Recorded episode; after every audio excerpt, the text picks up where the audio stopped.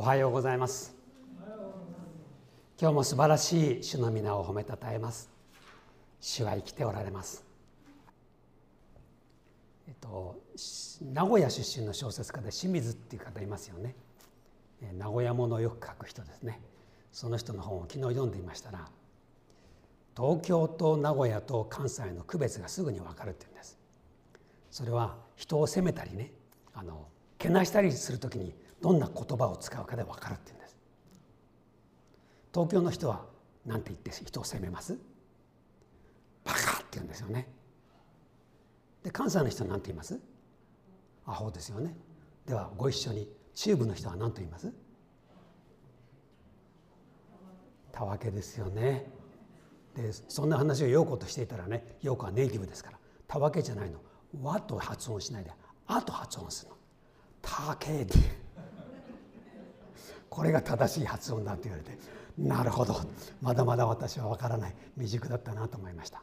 皆さんたわけ使います？使いますね。使いません あのイエス様から見たらペテロの失敗は「たけ」って言いたくなるような失敗なんです。31節見てください「シモンシモン見なさい」サタンがあなたを麦のようにふるいにかけることを願って聞き届けられました。イエス様は十二弟子が経験するこれから大きな試練を経験するんですがそれはふるいにかけられるようだというんです。麦を収穫して脱穀してもみ殻と実を分けるためにはどうやるんでしたっけ、えー、カゴ身に入れてそれをグーンと空高く舞い上げるんですよね。で強い風が吹いていればもみ殻は飛んでしまう。実だけが残る。つまりそうやって振り分けるわけです。十二弟子に対してもものすごい強い風が吹いて吹き飛ばされるという試練が待っているとイエス様は予告されました。それはこれからイエス様が捕まってしまう。十字架で死刑になってしまう。そういうことを経験しなければならない。で弟子たちはそのそばにいてどう行動するのかが問われるわけです。32節。しかし私はあなたのためにあなたの信仰がなくならないように祈りました。ですからあなたは立ち直ったら兄弟たちを力づけてやりなさい。この言葉を聞いてシモン・ペテロは、まあ、少々反論するわけです。33節。シモンはイエスに言った「主よあなたとご一緒なら老であろうと死であろうと覚悟はできております」ペテロの言いたいことはこうです。私はあなたを裏切ることは決してありません。あなたが牢屋に行くんだったら私も牢屋に行きます。あなたが死刑殺されてしまうならば私も一緒に死にます。で他の聖書の箇所を読みますと他の者全員がつまずいても私は決してつまずきませんと言ってですね他の人をこう否定してまで自分を強く上に上げてその決意というものを表したんですね。34節しかしイエスは言われた「ペテロあなたに言っておきます今日鶏が鳴くまでにあなたは三度私を知らないと言います。ペテロそんなに強がりを言うのか。ではあなたがどんなに失敗するか具体的な予測を言っておこう。あなたはきっと私のことを知らないという。しかも三度も言う。言い終わったら朝の鶏が鳴くだろう。そのタイミングであなたは私を裏切るよ。とおっしゃいました。長く教会に来ておられる方はこのペテロの失敗のことをよく知っています。ですからほとんど説明する必要はありません。で今日考えてもらいたいことがいくつかあるんです。まずは4つの福音書全部でペテロの失敗が記録されています。それだけではなくていいえ私は決して裏切りません。といった内容もそれからイエス様からあなたは三度知らないと言ってその後鶏が鳴くよというその出来事は4つの福音書全部に書いてあります。なぜ4つの福音書全部に書いてあるんでしょうか。おそらくそんなこと考えたことがないでしょう。この後の初代教会のリーダーはペテロなんですよ。彼を中心に教会が出来上がっていっていろんな困難をペテロとして乗り越えたんですよ。彼らが尊敬し従っていくのはペテロだったんです。それがはっきりと分かって教会がどんな困難の中でも成長していくその時代に福音書は語られ書かれていくんです。ペテロの信頼は揺るぎないものになった後にペテロの失敗が4つの福音書に書かれているんです。それをどう思いますか？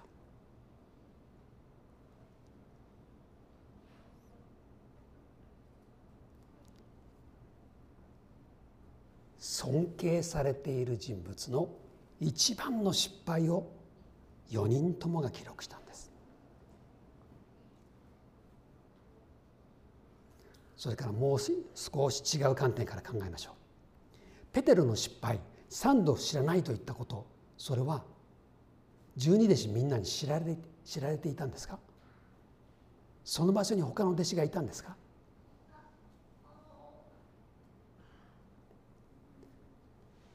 ヨハネの福音書だけは細かく書いてありましてあの第三章の庭に入れたのはヨハネの手引きだってことが分かります。そうすると途中までヨハネが一緒にいたってことは分かります。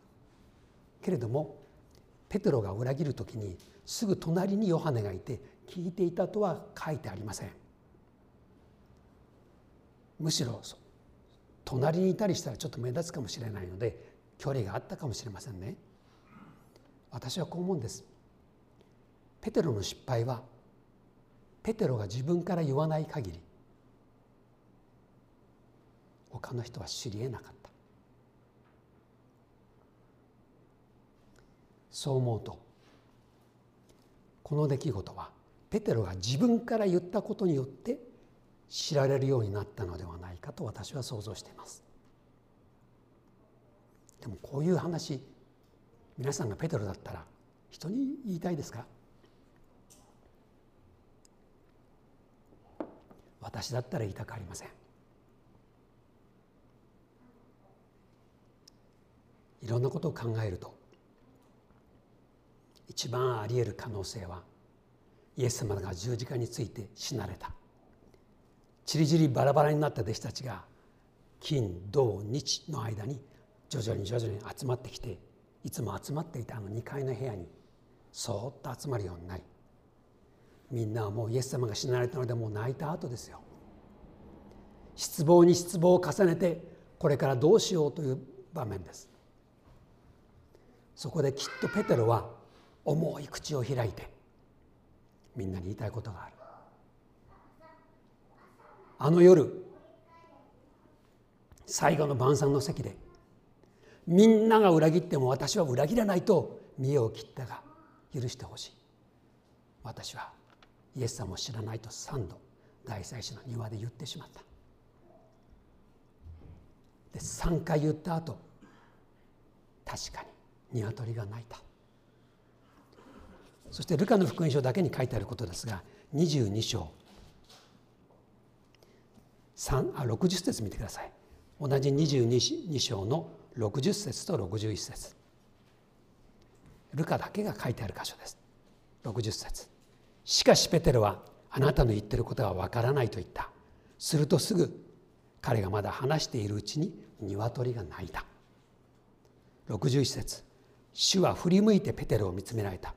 ペテロは今日鶏が鳴く前にあなたは三度私を知らないと言いますと言われた主の言葉を思い出した。そして外に出て行って激しく泣いた。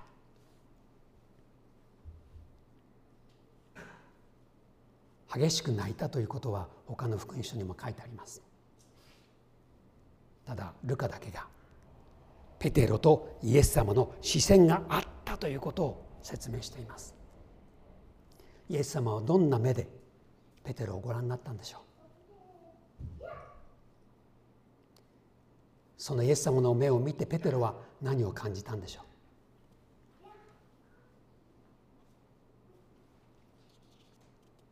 う？おそらく距離はだいぶあったでしょう。でその場で「イエス様ごめんなさい」とはとても言えません。自分も捕まりますから。イエス様が連れて行かれた後ペテロはそーっと大祭司のその庭から出て気づかれない場所に行って止めていた涙を一気に出してこれ以上泣けないというくらい泣いたはずです。これがペテルの失敗です。彼が言わなければ誰も知らない失敗です。そう考えるとペテロは自分の失敗をまずは明らかにした。正直に全部話した。そして兄弟たち十二弟子の兄弟たちにお詫びしてすまなかった。私はどんなに自分が傲慢な人間であったかということが分かった。強いと思った自分は決して強くなく一番弱いものが私だった。そういう話をしたんだと思います。ペテロの生涯を始める時にお話ししましたね。ペテロというのは私なんです。あなたなんです。4つの福音書全部でペテルの失敗が語られるというのはペテルの惨めな姿をみんなに知らせようという意図ではなくて反対です。私もペテロの立場だったらきっとイエス様を知らないと言っただろう。ペテロの失敗は私の失敗。むしろ代わりに一番辛いところを通ってくれた。あれは私の姿だ。泣いたペテロも私だ。ペテロの弱さは私の弱さだ。じゃあもしちょっと考えてください。福音書の中にペテロのこの裏切りが全く書かれていなかったとしたらどうでしょう？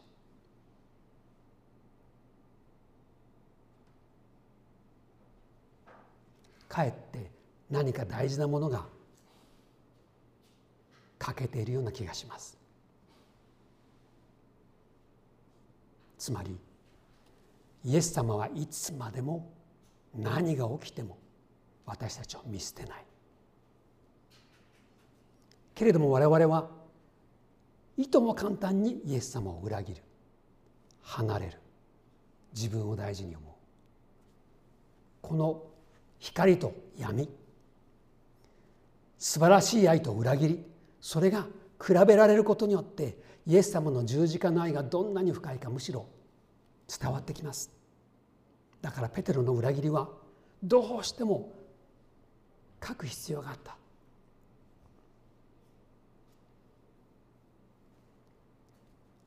実にそう思うんですね。もう一回さっきの31節から34節の箇所もう一回ちょっと見直してみましょう。32節でこうイエス様言われました。しかし私はあなたのためにあなたの信仰がなくならないように祈りました。このイエス様の言葉をよく考えてください。ペテロのような失敗をしたら我々は当然祈ることができなくなります。場合によってはああ自分はもうイエス様の前に立てるような人間ではないイエス様失礼しますもう破門してください私はもうクリスチャンの資格がありませんと言ってガリラにすぐ逃げてもよかったんですところが一番祈れない時に祈っている方がいるんです。イエス様はそのことをあらかじめ言っておられたんです。このあなたの信仰がなくならないように祈りました。そして祈り続けるというこのイエス様の姿勢というのは最も惨めで祈れない私たちがいる時にこそイエス様の祈りは注がれているんだなということが分かります。今日祈れないような試練の中にいますか？自分なんかダメだと思ってますか？誰も祈ってくれない。私も祈れない。思い出してください。あなたの信仰がなくならないように私は祈りました。そういうイエス様の祈りはあなたに向けられて祈られています。それを思い出してください。それから単数形と複数形に気をつけてください。31節では「見なさいサタンがあなた方を麦のようにふるいにかける」と言っています。つまり十二弟子全員だからあなた方と言っています。32節よく見てください。単数形ですか？複数形ですか？あなた方のために祈ってるんじゃないんです。ペテロあなたのために祈っている。私はあなたのためにあなたの信仰がなくならないように祈りました。ですからあなたは立ち直ったら兄弟たちを力づけてやりなさい。この祈りは十二弟子全員ではなくてまずはペテロに向けた祈りでした。生きがって自分は強いんだと言い張るペテロよ。あなたがまず倒れる。あなたが倒れてしまっては影響力が大きすぎる。あなたは必ず立ち上がる。私が祈っているから。立ち上がったならばあなたが周囲の人を力づけるんだ。周りの兄弟って十二弟子のことですまたイエス様を信じてきたこう中心部分にいるような120人ぐらいのクリスチャンの群れです。あなたは一番失敗するけれどもあなたが一番力になる。この箇所は本当にびっくりするような内容が語られているんです。こういう言い方ができるでしょう。ペテロの最悪の失敗が周囲のすべての人を慰める。これがイエス様のなさったことなんですね。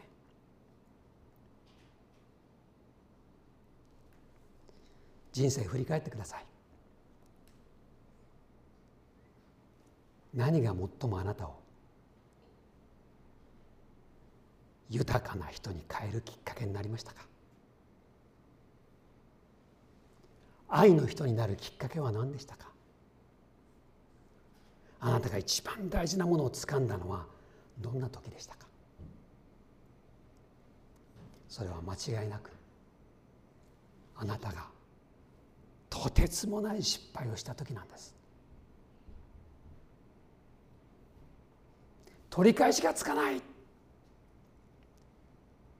そんな失敗をした時に初めてあなたは心が砕かれてへり下った人になります。とても大切な人を傷つけてしまった。もう取り戻せないような。ダメージを与えてしまった。もう顔も合わすことができない。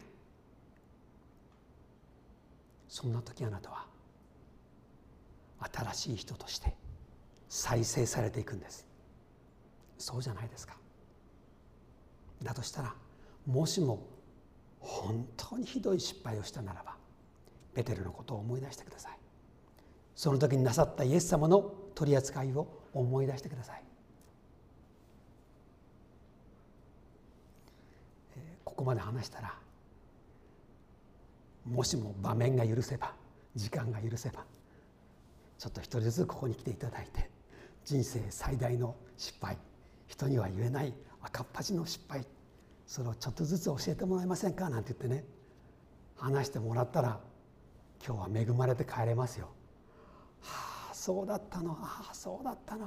ああそれは恥ずかしいよね。いやそれはひどい話だ。それを聞いてその人がそこからどうやって立ち上がっていったか聞いたら本当に慰められると思いません？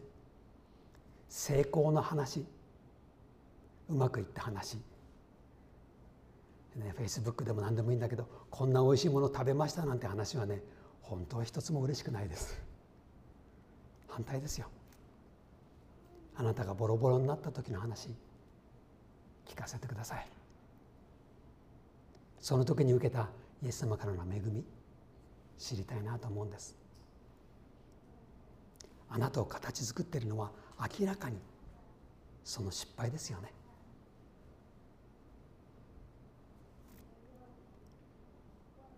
ペテロは信仰が強かったんです。弱い人なんかじゃありません。仕事全部捨ててすぐにイエス様に従っていける献身。そして水の上を歩く勇気を持っていた。つまり他の人よりもはるかに信仰深かったんですよ。彼のそういう姿勢というのは確かに群を抜いていたんです。だからイエス様が死ぬならば捕まるならば一緒に行きますと言ったのは本心であり彼の決意なんです。確かに彼は強かったんです。けれどもそれは人間の強さであり限界がありむしろその中で傲慢になっている部分が確かにあったんです。それが砕かれました。それによってペテロは本当に尊敬される人になっていったんです。私はこんな失敗をしましたと誰の前でも語れる人になったんです。ペテロの説教をギリシャ語に通訳していったマルコは福音書を書いた時もペテロの話を載せましたし自分のいわば直近の先生でもあるペテロの失敗をそのまま書きました。マルコの福音書は一番ペテロの失敗が他の箇所でも惨めに出てることが多い福音書なんです。それはきっとペテロ自身がそれをどこででも何度でも語れた人だったからでしょうね。だからマルコはそのまま書きました。そしてペテロもそれを否定なんか全然しません。そうだ私はそういう人間だ。最も失敗した人間だけれども最もイエス様から愛された私なんだよ。それを語り続けたんでしょう。失敗はしたくありません。でも失敗はあなたの成長に必要です。そこから大事なものを掴んで立ち上がってください。イエス様はあなたのために祈ってます。あなたが祈れない時に祈ってくれています。そして何よりもこの失敗はイエス様の愛を経験するきっかけになりました。こんな私をイエス様は祈ってくれて愛してくれて他の人を励ますために立たせてくださった。弟子から外すなんてことはイエス様のお考えにないんです。あなたこそが他の人を励ます人だと最初からお決めになっていたんです。いいですか？私なんか資格がないなんておっしゃる人。いいえ。あなたこそ資格があるんです。失敗したからこそ誰かのお役に立つんです。あなたの失敗思い出しましたか？私もいろんな失敗をお話したいんですがあんまり言うと「えー、そうなの?」って言われちゃいますからね。えー、マーク・マチニックという人の話をします。えー、彼は1991年頃、まあ、彼は立派な大人となってコンサルタントをしたり大学で教えたりするような人でしたけれども、えー、近くに住んでいた黒人の10歳の、えー、ビリーという少年をいろんな面で応援しようとそういう更生プログラムというそういうボランティアに入っていました。でビリーというのは、まあ、典型的な貧しさ、えー、家庭の崩壊そして学力がないそういう中で育っているあの黒人の少年でした。いろいろ援助して彼は高校を卒業しました。で仕事もするんですが失敗します。いろんなトラブルを起こします。である時電話をかけてきて「マークさんもう僕はダメです」と電話をしてきました。仕事失敗しました。お金なくなりました。住むとこなくなりました。もうダメです、えー、そのマークマークは、えー、ビリーの話を聞きながら、まあ、もう20代ぐらいになってたと思うんですがそんなにダメだったら私の家に来たらいい。部屋があるからあのそこで住んでしばらく立ち直したらいい。で本当にその、えー、黒人をね家に招いて済ませました、え、それも1週間とか2週間じゃなくてかなり長期間にわたって済ませて仕事の世話をしたりいろんなことを教えたりしてやりました。ある時、え、マークが家に帰ってきたんです。子供と一緒に。そしたらそのビリーが自分の部屋の前にスーツケースを置いてるんですね。何してるんだい？って中に入ったら彼の部屋のソファーの上に彼は腰掛けていてもう頭を抱えてもう泣いてるんですね。どうしたんだいって聞くとなかなかもう喋らない。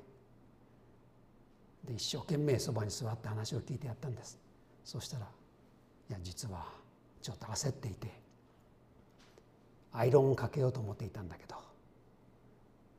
そのアイロンをソファーの上にうっかり置いてしまった。そして他のことをやってるうちに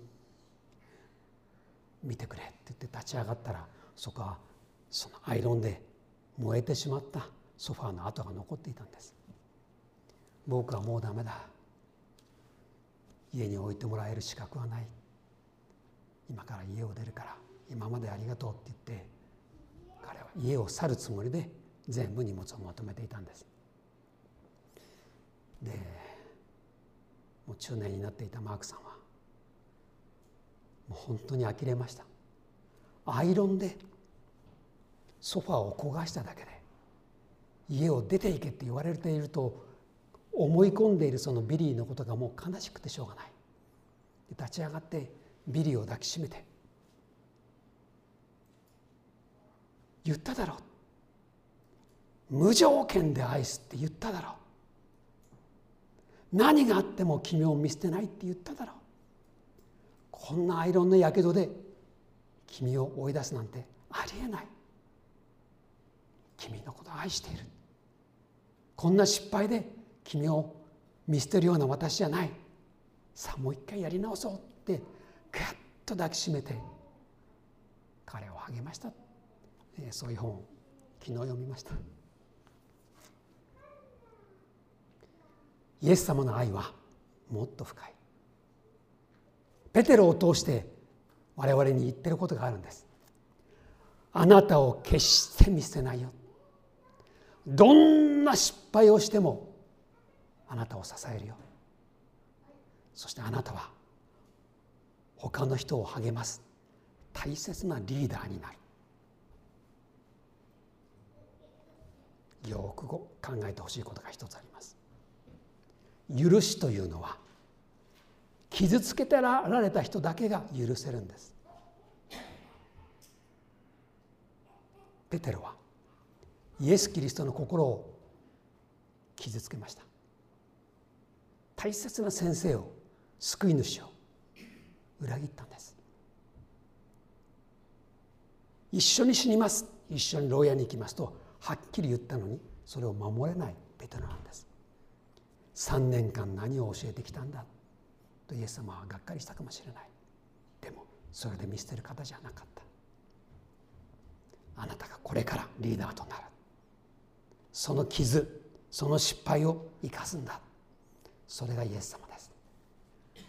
イエス様の愛は今日もあなたに注がれています。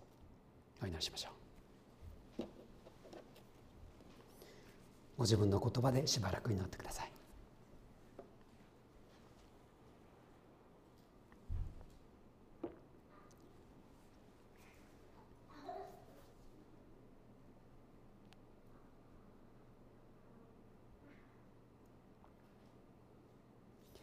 しかし私はあなたのためにあなたの信仰がなくならないように祈りました。